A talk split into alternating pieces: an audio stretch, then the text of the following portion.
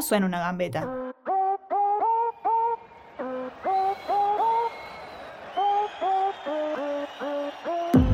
Suena suspiro de la tribuna, a aplausos de compañeras.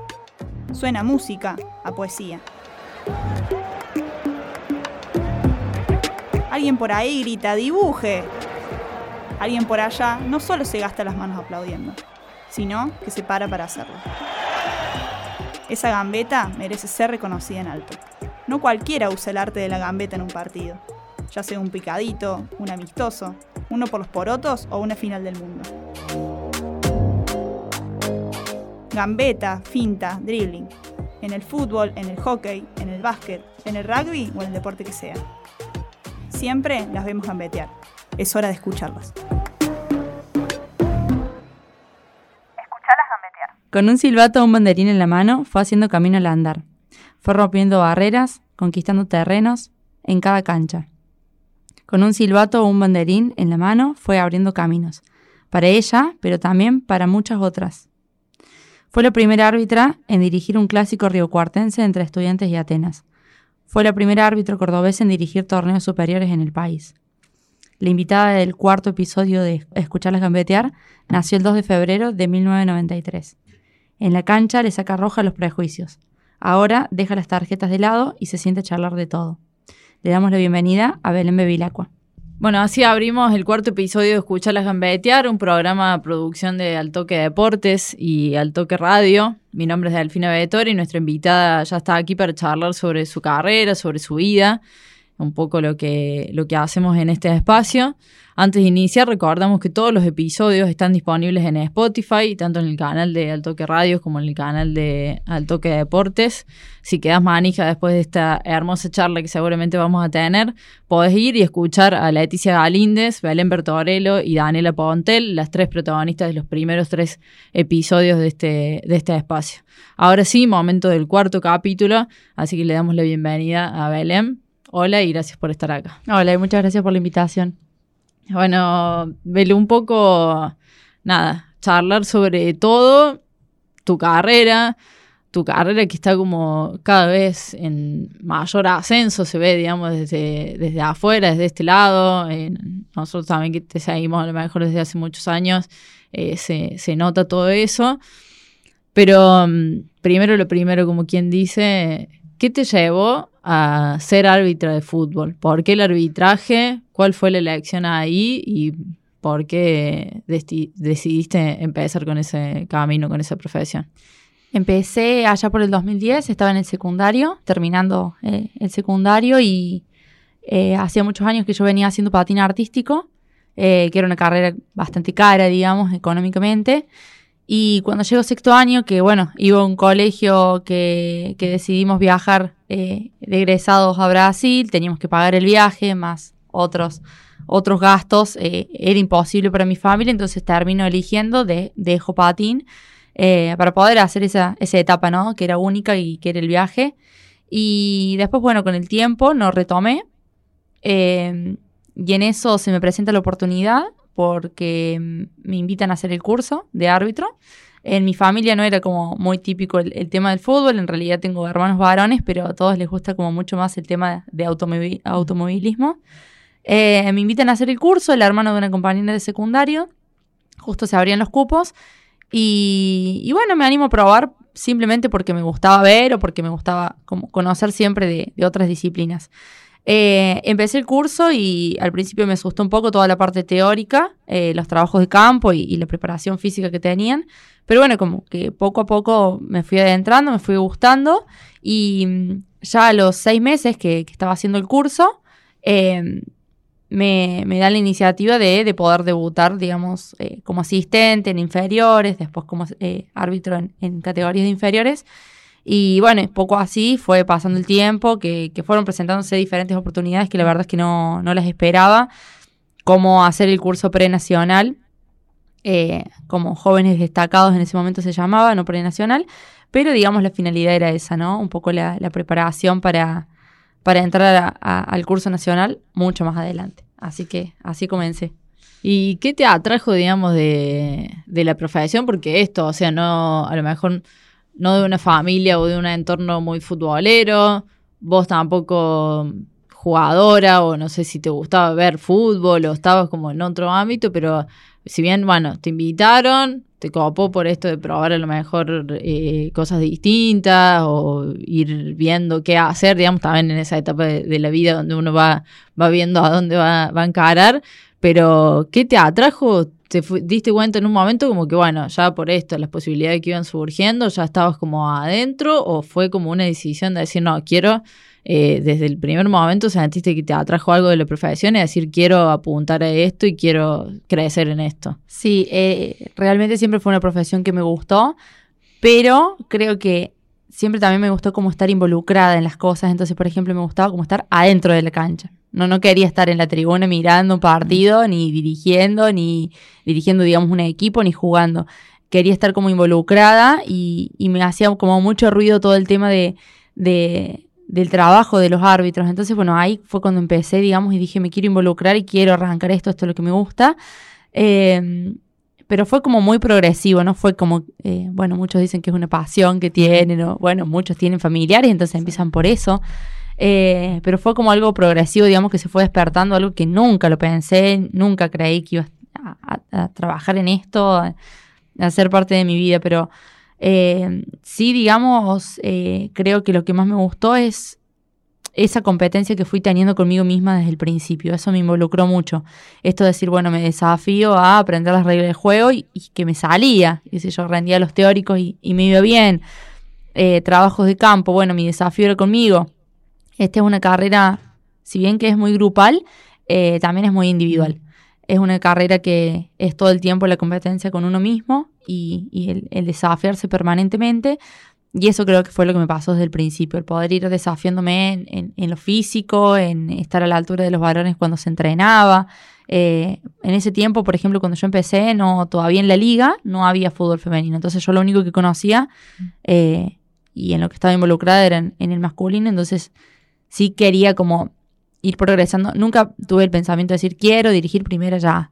Sí, cuando estaba en sub 13 quería dirigir el sub 15, cuando estaba en sub 15 quería dirigir el sub 17 y así como todo, ¿no? Eh, y, sí, también tenía como bastante decidido que ahora, al ingresar a AFA, como que se redireccionan un poco los caminos, pero sí estaba decidida en que no quería ser asistente y que quería ser árbitro. Eh, y no es que me disguste porque me encanta la tarea de asistente pero sí tenía como esa claridad que quería ser árbitro, que quería ir como por algún camino que no haya ido nadie, digamos, en, cuanto a lo femenino. Eh, así que en ese sentido estuvo como muy bueno. Y bueno, en esto que decías ahora, el último, ¿Con qué em, espacio te encontraste, digamos, en ese inicio, sobre todo teniendo en cuenta el arbitraje femenino que eh, no era lo que, como casi todo el, deporte, la disciplina, bueno, esto que decís, no había fútbol femenino en la liga regional y hoy hay un torneo y juveniles y todo. Eh, en cuanto al arbitraje pasó también un poco lo mismo, fue creciendo también en estos años. Eh, si bien hubo pioneras años anteriores, como, eh, bueno, el nombre también de Paula Adorno, por ejemplo, pero bueno, vos en este tramo fuiste como la, una de las pioneras también de esta nueva generación. ¿Y con qué espacio te encontraste, digamos, en, eso, en ser, entrar a, ser árbitra de fútbol, en ese momento solo fútbol masculino en la liga, con, me imagino, muchísimas menos mujeres en ese momento que lo que es hoy? Sí, en ese momento cuando yo entro al arbitraje estaba Paula, eh, Janina López y Florencia Arismendi. Eh, y Paula siempre, siempre cuento que le preguntaban si yo era la hija en todas las canchas.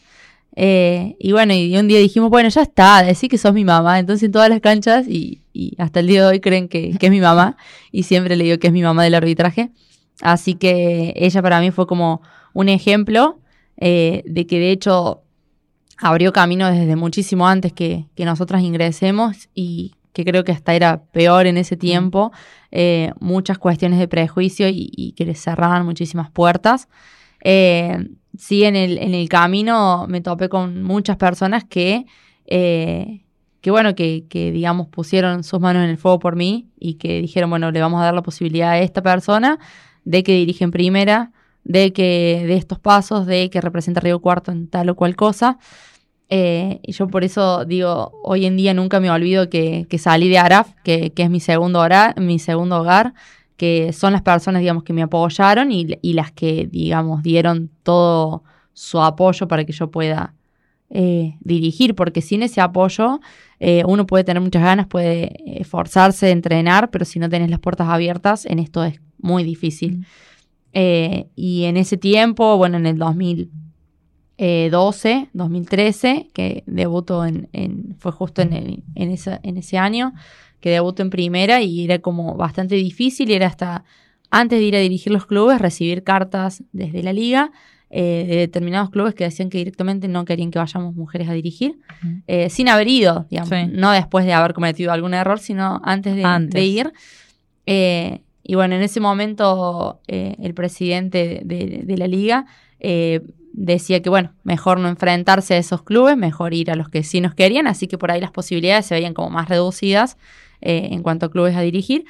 Pero bueno, después como cuando nos iban viendo que más o menos no teníamos al menos grandes problemas en los partidos, no es que no nos equivocábamos, pero no teníamos grandes inconvenientes. Error humano, digamos, no por... No, ni hablar. eh. Eh, pero sí que no teníamos grandes disturbios en los partidos, que podíamos terminar los partidos bien, que por ahí era lo que pretendían ellos. Eh, nos empezaron a abrir de a poquito las, las puertas. ¿Qué pensabas, digamos, en esos momentos de, eh, bueno, me imagino que recordás además, eh, nada, las cartas, los clubes, ¿qué, qué pensabas de, de esa, esa puerta que no se abría, digamos, sin ningún tipo de justificación, porque no te conocían, no te habían visto arbitrar y sin embargo eh, llegaban cartas a la liga de que no queremos que, ya sea Belém o cualquier otra mujer, nos dirijan nuestros partidos? Bueno, obviamente que, que era feo, era como, bueno, decir, tir- tiraban abajo un montón de trabajo que veníamos haciendo, eh, pero también lo, lo veía como una posibilidad, una posibilidad de decir, bueno, eh, si el resto de los árbitros tiene cuatro clubes con las puertas abiertas y yo las tengo con una, esa que tengo con una me tiene que ir excelente, me tengo que forzar y dar todo para que vean que estoy dando todo y de a poco vayan abriendo el resto de las puertas. Eh, porque bueno, eh, lo considero y lo considero hasta el día de hoy que quedarse con el enojo y con la protesta de que, de que no es así, no, no hacemos nada. Entonces por ahí esto de un poco de, de tratar de movilizarlos desde otro lado, eh, entrarles por otro lado, no sé si, si justo alguno de esos clubes que no quería y nos tocaban inferiores, que era como otra, otra puerta que teníamos, eh, demostrar hasta en inferiores que nosotros podíamos y que, que no tengan miedo, que, que, que se podía. Entonces como desde ese lado creo un poco. Y bueno, ese camino que fuiste recorriendo desde inferiores, eso que así, bueno, cuando estabas en sub 15, querer dirigir sub 17, después ir subiendo cada vez más, hasta que bueno, llega la posibilidad de, de los primeros pasos también en, en primera división. Eh, bueno, ¿qué, qué recordás también de, de esos primeros partidos, de los desafíos también que implicaba por todo esto, además, el contexto, eh, la queja de algunos clubes, las posibilidades, tu desafío personal también, cumplir un sueño, porque habías ido avanzando desde categorías juveniles y bueno, el, el primer desafío supongo que a nivel acá regional era la primera división. Sí, eh, siempre, y siempre veo cuando, cuando compañeros, colegas eh, debutan en, en la sub 13, que es la primera categoría que, que te toca trascender de estar en la línea a pasar a ser árbitro, y des- después en realidad uno van creciendo en cuanto a edad los jugadores, pero uno está al medio y, y es otra la sensación y ya, ya la tenés vivida por, por una primera vez. Pero esa primera, primera, primera vez que pasas de estar en la línea a, estar con el silbato en la mano es una sensación única, es hermoso y siempre como que apoyo mucho a mis compañeros cuando tienen ese primer partido. Ese primer partido no te lo olvidas nunca, porque obviamente que el de primera tampoco y el de la sub 15 tampoco. eh, pero ese, ese primer partido, digo, por ahí nos vamos al de primera división, pero ese primer partido de la sub 13, de cuando pasaste de la línea al medio, es muy único. Primer partido con Silvato. No, sí, sí, sí, es que no sabes dónde pararte, que vos estás acostumbrado a estar en la línea y que de repente te tenés que parar en otros espacios y que lo trabajás en trabajos de campo, pero que no es lo mismo cuando te interpelan los real. nervios y un montón de cosas en ese momento. Eh, y cuando, bueno, cuando llegué, eh, estuve muchísimos años dirigiendo categorías inferiores, pero eh, los domingos reserva. Reserva, reserva, reserva, reserva. Cuando me vieron como sentada en la categoría, que ya podía como manejar bien muchas situaciones, te empiezan a probar, de darte partidos más difíciles. eh, se me habla de la posibilidad de, de dirigir en primera. no en Río Cuarto, no, no debuté en Río Cuarto porque la idea era que si me iba mal, esa fue la realidad del planteo, eh, si me iba mal, eh, bueno, esperar algunos años más y después debutar acá. Debuté en Winca Renanco, eh, nosotros dirigimos la liga de allá. Así que debuté allá y fue hermoso porque me acompañó muchas personas de acá de Río Cuarto, desde todos los dirigentes, mi introductor, el presidente de la asociación, bueno, amigos, un montón de, gente que fueron a apoyar Una allá. comitiva. Sí, sí, sí, estaba toda la tribuna ahí. Eh, fue un partido que prometía ser muy sencillo y terminó siendo bastante complicado.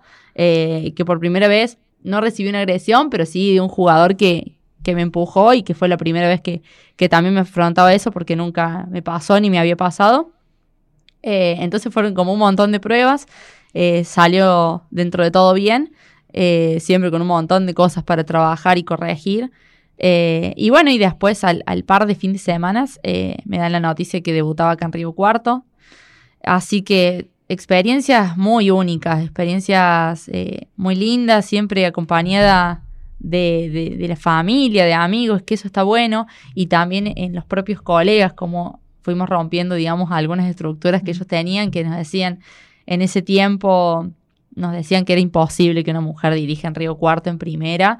Eh, y bueno, yo me quedaba con que no discutía con esas cosas, como que me quedaba en la cabeza pensando, pensando, pensando, eh, en que sí se podía, en que sí se podía. Lo mismo pienso hoy en- de- del fútbol de primera de Argentina y tenés un 95% de las personas que te dicen que no, que, que una mujer no puede dirigir en primera división y bueno, eh, yo creo que hay mucho para trabajar todavía y, y que sí se puede, que sí se puede porque aparte otros países han demostrado que sí, se puede. Eh, así que est- está bueno esos desafíos, pero no, no en ese sentido de pelear, sino de trabajar para abrir esos caminos. Y en esos caminos que se fueron abriendo, te llega después, creo que en cuanto a, hitos, debe haber sido uno de los más importantes, digamos, como marcados así en la línea cronológica, que fue cuando te toca dirigir el clásico Río Cuartense entre estudiantes y Atenas. Eh, si bien era un amistoso, una copa de verano, pero no dejaba de ser el clásico de la ciudad, un partido importante en el estadio de, de estudiantes. Creo que por lo menos uno repasando tu carrera lo marca como un hito importante y supongo que para vos también lo, lo fue, porque además fuiste la primera árbitra mujer en dirigir un partido entre estudiantes y Atenas que tiene mucha historia y que son eh, dos de las instituciones más, grandes de la ciudad y tiene en el fútbol toda su, su trayectoria ese clásico. Sí, sí, sí. Fueron eh, casi unos 10 días antes me avisan del partido y que lo, que lo iba a dirigir yo. Uno sabe que todos los veranos estudiantes de Atenas, Atenas y estudiantes eh, debutan y, hacen un nuevo torneo de verano y, disputan esa copa. Eh, y es siempre muy convocante porque justo se da que, que, bueno, no hay torneo de por medio, entonces lleva muchísima gente. Fueron 10 días previos sin dormir, sinceramente, con muchísimos nervios. Ese día del partido también, muchísimos nervios.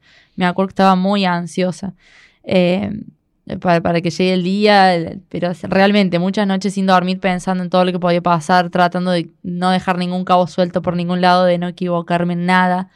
Eh, y bueno, hasta como que mediáticamente fue, me acuerdo que desde la prensa habían armado eh, una mesa previa con los capitanes, con el- los equipos, con nosotros árbitros, entonces estuvo bueno.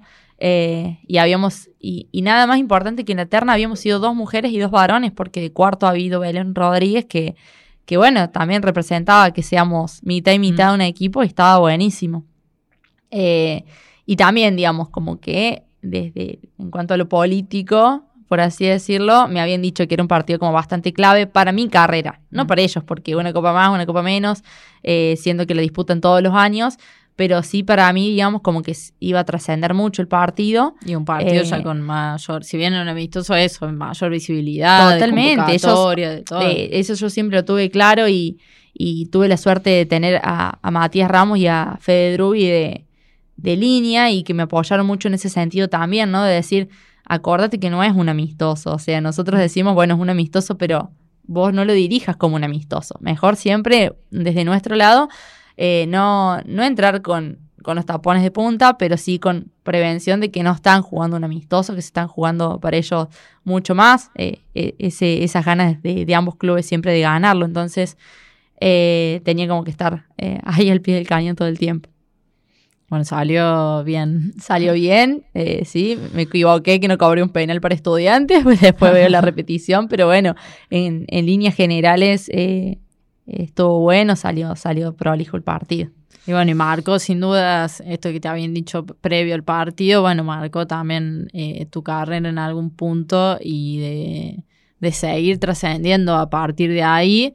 Y después llega que también en cuanto a, a las noticias, a la mediatización, también te posicionó de nuevo eh, en ese lugar, digamos, también mediático, de medios, de notas, de, de un montón de cosas, e incluso trascendiendo ya la, la ciudad de, de Río Cuarto y la región, cuando ya firmas eh, contrato en, en AFA en el abril del 2021, ¿no? Ujú. Y, y trascendes ya como la primera mujer árbitra de toda la provincia de Córdoba en eh, ingresar a, a dirigir a torneos superiores, que después eh, debutás ahí en, en el torneo lo- Federal A. Federal A.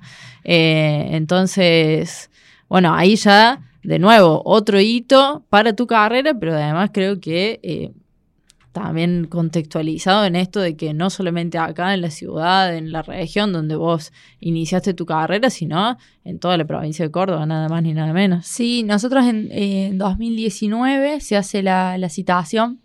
A ver, en 2016 me recibo de árbitro nacional en AFA, porque tiene que partir todo desde ahí, de tener ese título para poder después ingresar a AFA.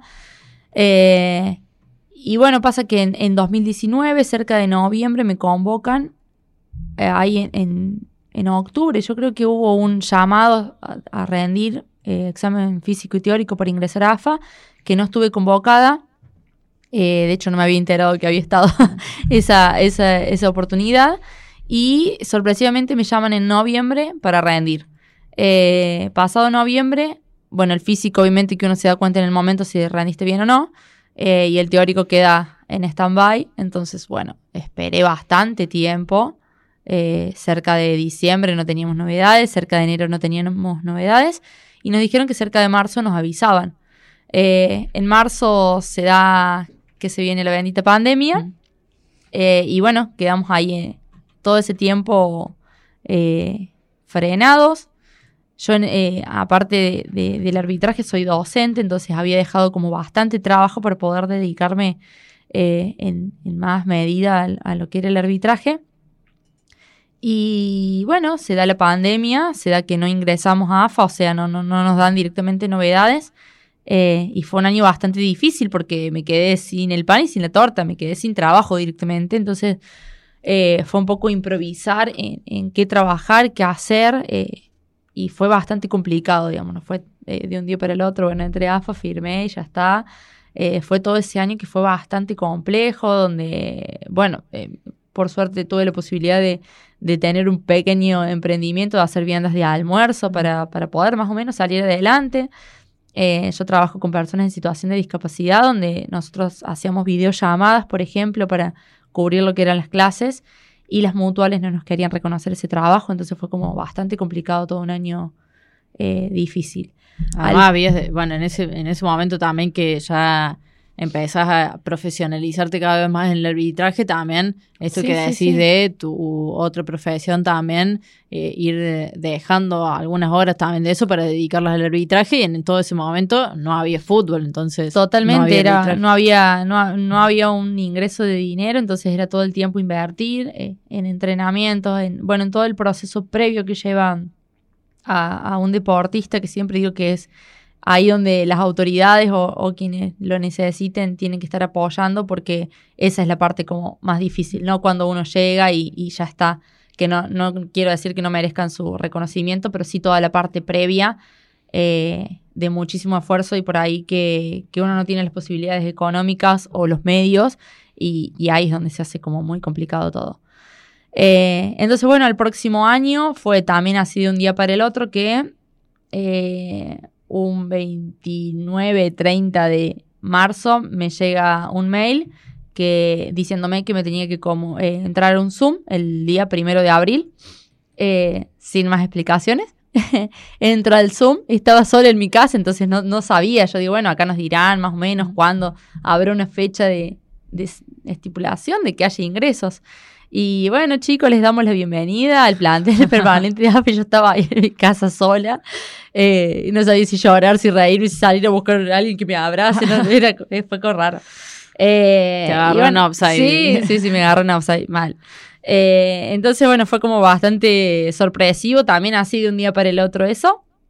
Eh, y bueno, ya desde ahí, digamos, eh, que entré en plantel permanente, que bueno, implica estar en blanco en un trabajo y que con todo lo bueno que, eso tiene, ¿no?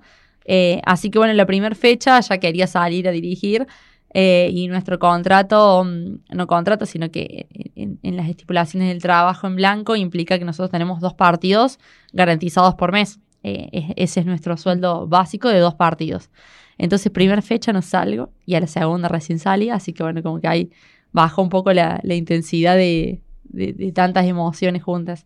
Eh, así que bueno, todo eso de, aprender después eh, a trabajar con equipos totalmente nuevos, con gente que uno no conoce. Y, eso, ¿no? Ser la, ser la única de Río Cuarto y de Córdoba, mujer.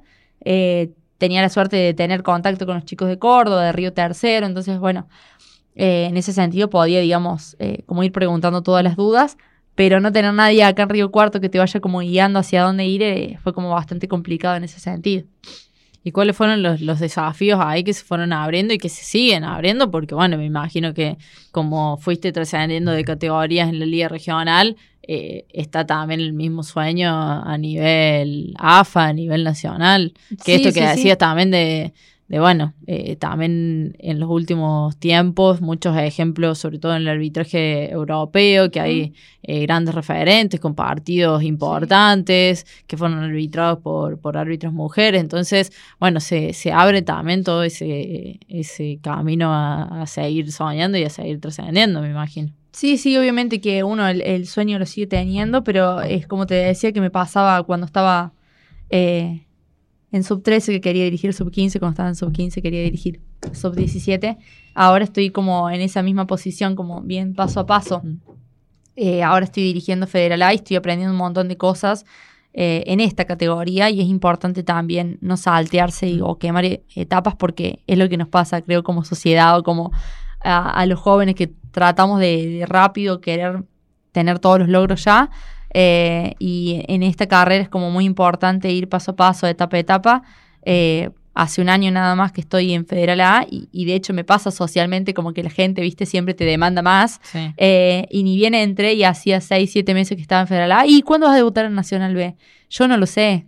Primero porque yo no lo sé y en segundo lugar porque paso a paso es como que, bueno, es esa demanda todo el tiempo de, de, la sociedad, de lo que uno por ahí o no puede cumplir o no está al alcance de nuestras manos.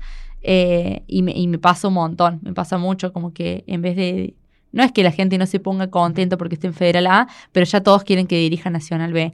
Y, y, lo, y lo seré cuando las personas encargadas crean que estoy disponible para dirigir eh, en Nacional B, ¿no? Eh, creo que cada partido lo, he experimentado de este modo, que cada partido es eh, una prueba diferente, cada equipo es muy diferente, entonces, y cada equipo arbitral que te toca cada fin de semana, que se arma cada fin de semana, mm, conoces compañeros nuevos. Entonces, eh, son un montón de cosas nuevas, un montón de nuevas funcionalidades, de, de un montón de cosas que en las cuales te encontrás totalmente sola porque, bueno, organizar de tener que viajar a tal lado sola porque no tengo con quién viajar o, o porque, sí, se da así. tocar también con compañeros de, de otros de otras provincias, claro. Entonces, eh, de repente, bueno, te pasa que te encontrás en medio de una terminal solo, tenés que tomarte un avión solo y en tu vida te tomaste un avión, entonces no tenés ni idea.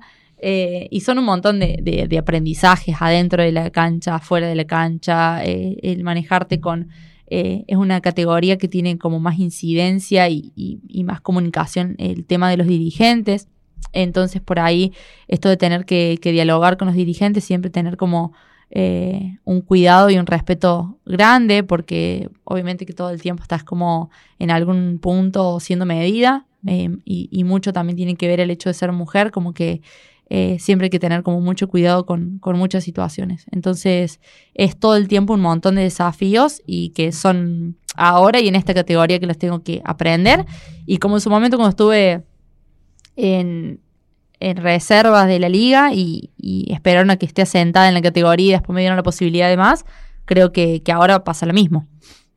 Sí, ir paso Pasa a paso y no acelerarte también en, Tal cual. en esa en esa etapa. Además, en cuanto a tiempo, tampoco, o sea, ingresaste en el 2021 Claro. a AFA, Sí, tampoco sí. es, es Tal tanto cual. el tiempo. Y el salto también de liga regional a, a torneos superiores es un salto ya importante. Sí, es un salto importante. Nosotros igual siempre remarco que hay muchas cosas de la liga que a mí me dio muchísimas herramientas porque tenemos una liga súper profesional, Mm. súper, súper, súper muy profesional. competitiva. muy competitiva y en cuanto a lo administrativo, a lo organizativo, eh, es una muy buena liga y te das cuenta cuando salís a otros lugares y por ahí vos decís, wow, este equipo está en Federal A y no sabe, no sé, hacer una planilla de Mm. repente. Entonces, o no, no sabe manejarse en este tema, o no sabe tal o cual cosa. Entonces yo digo, eh, en la liga no me ni en la liga me pasa eso, suelo decir yo. Eh, y está bueno, digamos, en ese sentido, que uno haya crecido como con la misma eh, con el mismo profesionalismo que, que tiene la liga. Eso está, eh, es genial. Te llevo un poco ahora a mm, esa otra arista de tu vida profesional, la educación especial y la conjugación también ahí de tu relación con el deporte adaptado. Eh, porque tenés ahí vínculo, bueno, con un amigo con el que has eh, corrido maratones o ahora hace poquito también en la... Se nos suspendió el cruce Ah, lago, sí. cruzó. Bueno, pero que se estaban preparando también sí. para, para ese tipo de, de eventos. Entonces tenés ahí también una relación con el deporte adaptado que conjuga un poco esto de, bueno, eh, tu relación hoy, el profesional como arbitraje de, de fútbol, de un deporte, y tu otra rama también profesional y de vida también, que es la educación especial. Sí, eh, he tenido, digamos, nunca lo hice con la finalidad de conjugar una cosa con la otra. Al contrario, me gusta como tener dos actividades totalmente diferentes porque cuando estoy con una me desengancho Mm. de la otra. Eh, y me ha pasado de tener, por ejemplo, yo fui muchos años voluntario de Olimpiadas Especiales de la universidad y hacían encuentros, por ejemplo, de personas con algún miembro de su cuerpo amputado, entonces que tiene otro tipo de reglamento y bueno, me llamaban a mí al toque, entonces me pasó en esa situación que también tuvieron la posibilidad mis compañeros de dirigir, entonces fue como un poco entre todos eh, trabajar de cómo se iba a dirigir esos campeonatos. Eh, o también, por ejemplo, se hizo un encuentro en la universidad de, de todas personas con discapacidad auditiva, entonces sí o sí había que saber lengua de señas. Y bueno, obviamente, por ejemplo, en esas situaciones no, se- no se usa silbato, se usa un trapo, entonces eh, eh, yo por ahí obviamente que no pretendía que mis compañeros aprendan lengua de señas, pero sí, eh, bueno, cuestiones básicas de poder comunicarse dentro del terreno de juego, entonces en, en esos aspectos tuve como esa suerte y un gran privilegio porque no todo el mundo lo tiene de, de poder saber lengua de señas, poder comunicarme bien con el resto y encima estar dirigiendo, era como todo junto, Sí. eh, re lindo.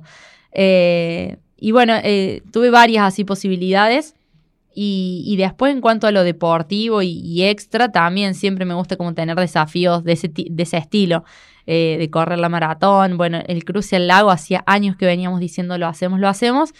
Decidimos empezar a entrenar. Cuando empezamos a entrenar estábamos genial, pagamos la inscripción, nos compramos Todo. todo, el equipo eh, y dos semanas antes nos avisan que, que se suspende por, por temas de COVID, que no había cantidad de, de guardavidas, así que nos quedó frustrado, pero lo vamos, Bueno, a, lo lo vamos a- hacer con Lucas en algún momento. momento. Eh, y la maratón, la maratón fue genial. La primera, Lucas no estaba muy preparado, de hecho corrió con una silla común. Eh, al tercer kilómetro me dice que le empieza a doler el hombro, entonces a partir de ahí lo empecé a empujar, así que era correr eh, empujándolo, que, que para mí también, digo, son, son esas situaciones en la vida que son realmente, digo, nos tenemos que sentir privilegiados porque no todo el mundo tiene esa suerte de Mm. pasar por esas situaciones y, eh, y que y personas que te enseñan muchísimo, muchísimo, con mucho esfuerzo.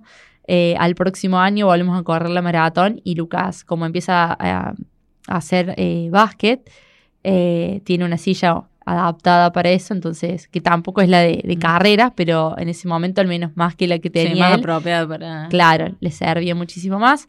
Así que empezamos a, a correr, eh, a entrenar un poco más y, y le corrimos con más sobradito en esa, en esa, en esa maratón. Y después Lucas empezó a correr un montón de maratones, que eso está buenísimo. Y, y tiene hoy en día tiene una silla específica para correr, así que la rompe el flaco. Un Para, ya- genio, para un una genio. próxima maratón ya van a estar ahí. Vamos a estar juntos. preparados. Sí, sí, sí. Así que sí, que también llevó muchos desafíos. eh, porque muchas, muchas de las maratones no permiten que las personas con discapacidad clasifiquen o tengan su tiempo de medición. eh, y él la quería porque quería seguir progresando. Así que también de mi parte, digamos, como que la ayuda, por así decirlo, legal eh, en todo lo que, era obligatorio que, cumplan. Ah, eh, y bueno, que lleva muchas discusiones, pero está, bueno porque se garantizan sus derechos, que, que es lo más lindo que hay. Eh, y por último, en, la, en pandemia, cuando nadie sabía qué hacer ya, que yo me anotaba todos los cursos que haya dando vuelta, me anoté a un curso que dictaban desde AFA eh, de PowerChild, que es fútbol en silla de rueda, que no es muy conocido, pero que se está dando muchísimo auge. Así que, bueno, lo terminé, rendí y me faltan las prácticas en cancha. Eh, lo que pasa es que se hacen siempre los fines de semana Mm. y bueno, yo por ahí estoy siempre dirigiendo y, y se complica, así que todavía el título no lo tengo, pero, pero fue una, una linda experiencia también. ¿Te interesa, digamos, incursionar también en eso del arbitraje en el deporte adaptado? Sí, sí, sí, es, está muy bueno. Aparte, bueno, toda- todas las experiencias, de hecho, los mismos jugadores que nos contaban y, y que se forma hasta otro clima, Mm. que no es el que estamos eh, habituados. So- al ser pocos árbitros, al ser pocos jugadores, se da como un círculo bastante pequeño, entonces todos se conocen y, y está muy bueno. Excelente. Bueno, ven un poco para ir cerrando. eh, si bien ah, hace un par de preguntas atrás eh, decías esto de el no apurarte o el de no saltear etapas, eh, de ir transitando más tranquilo, porque a lo mejor viene un poco siempre el apuro de, afuera, de, che, ¿cuándo va a dirigir acá? ¿Cuándo va a dirigir allá? Pero mm, bueno, como en, en este momento, ¿dónde te sentís parada? Y eh, al corto plazo, plazo, plazo, eh, digamos, eh, a qué es lo, lo primero que proyectas. Si bien siempre, sueños grandes hay siempre, pero en esto de, de mantener los pies sobre la tierra y de no saltar etapas, eh, ¿dónde te sentís parada hoy y a qué proyectas en este corto plazo? Mira, en este corto plazo lo que, digamos, vamos a tener ahora próximamente es la prueba física, que no es cosa menor y por ahí está como invisibilizada en, en- en nuestro trabajo. En nuestro trabajo pasamos varias pruebas físicas por el año, eh, donde mm, para lo que me estoy preparando ahora no es para saltar a Nacional B, sino para dar esa prueba física, pero para darla en los tiempos de varones. Mm. Eh, así que estoy muy enfocada en eso, eh, en, en ese entrenamiento, en poder darlo no sobrada, pero sí con tranquilidad. Por eso estoy tratando de entrenar como bastante. Eh, estoy entrenando sola, de hecho, eh, por una cuestión de que las pruebas físicas son solas. De hecho, nosotros las rendimos en... eh, Se forma un grupito de 10 personas que hace las, las 40 pasadas de velocidad, pero si uno se cae, vos no lo podés ni tocar. Eh, vos no podés empujar a alguien para que entre en el... Nos toma un láser, digamos, cuando ingresas al, a los metros que corresponden en el tiempo que suena el, el- la, chicharra. Entonces, eh, básicamente es una prueba individual, por más que yo la rinda con los varones o lo que sea, eh, que creo que en realidad he escuchado mucho de esto, eh, bueno, no, porque las mujeres físicamente no van a estar nunca a la altura de los varones, cuestiones de ese, que tal vez biológicamente no me meto en ese terreno porque no la tengo clara, pero yo en lo personal quiero desafiarme en ese sentido y, y probar si, si logro pasarla. eh, y a partir de ahí discutiremos el resto. eh, para que estamos o no. Y si, si- bueno, si se puede, eh, obviamente ir a una mayor categoría entre este año o el año que viene sería ideal. Eh, tengo mucha fe de que va a ser así. Em, más que nada por situaciones de juego que me han, que me han pasado en, en- en- en diferentes canchas que eh, cuando nos dan la devolución de AFA me dan la derecha en situaciones que eran como por ahí muy finas o, cosas así y que son cosas que, que son necesarias para la próxima categoría que es Nacional B. Eh, pero a, muy corto plazo es eso, eh, poder desafiarme en, dar la prueba física con, con los varones. La última, que es la, la pregunta que cierra, está cerrando todos los programas, po- haciendo referencia también al nombre del espacio, escucharles gambetear, que viene también de- del libro donde también sos parte, eh, el libro de Mirales Gambetear, que tiene el apartado de, las árbitras y tenés ahí también eh, ese lugar en, la historia. preguntarte en, en este recorrido, ¿cuál crees metafóricamente que es, cuál o cuál es eh, la mejor gambeta para, para, bueno, para que hoy Belén Bevilacqua esté en el presente que está? Creo que la perseverancia, por sobre todo. Eh, eso. Esa, esa es la- mi mayor gambeta, digamos, la, perse- la perseverancia ante las adversidades, más que nada. Excelente. Bueno, Belu, te agradezco. Muchísimas gracias por, por venir acá, por compartir este espacio, esta charla, que esperamos que, que los y las que estén del otro lado puedan eh, disfrutar de, de escuchar y también creo eh, que siempre incentivar también a, a muchas cosas. Bueno, te veo emocionada Sí. y la verdad que, que se genere eso también en, en este espacio es, es todo, porque me parece que, que está para eso, para darle voz a, a las protagonistas del deporte femenino y, y también esto, eh, incentivar a muchas personas que están del otro lado y que creo que vos eh, lo has venido haciendo mucho con, con tu carrera, con tu personalidad y bueno, ojalá que, que este espacio también sirva para eso, así que muchísimas gracias No, y gracias también por eh, esta emoción que bueno, No, se transmite. Sí, sí, gracias a ustedes. Gracias, Belu. Bueno, con este cierre emocionado, no, no lo pueden ver desde el otro lado de, de la radio o de Spotify, pero eh, nada, cerrando el programa con mucha emoción. Y para mí y para eh, todos también los que estamos detrás de, de este espacio, de este programa y de toda la cooperativa del toque, es generar esto es es un golazo en, en términos futbolísticos, como nos gusta a nosotros. Así que así cerramos el cuarto episodio de Escucharlas Gambetear. Recordar que eh, los anteriores episodios están disponibles en Spotify, en el Spotify de Altoque Radio o de Altoque Deportes, para seguir escuchando estas eh, lindas charlas que, se están dando acá. Y los y las esperamos eh, también en el próximo episodio de acá a 15 días de Escuchar a Gambetear. Muchísimas gracias. Escuchalas gambetear.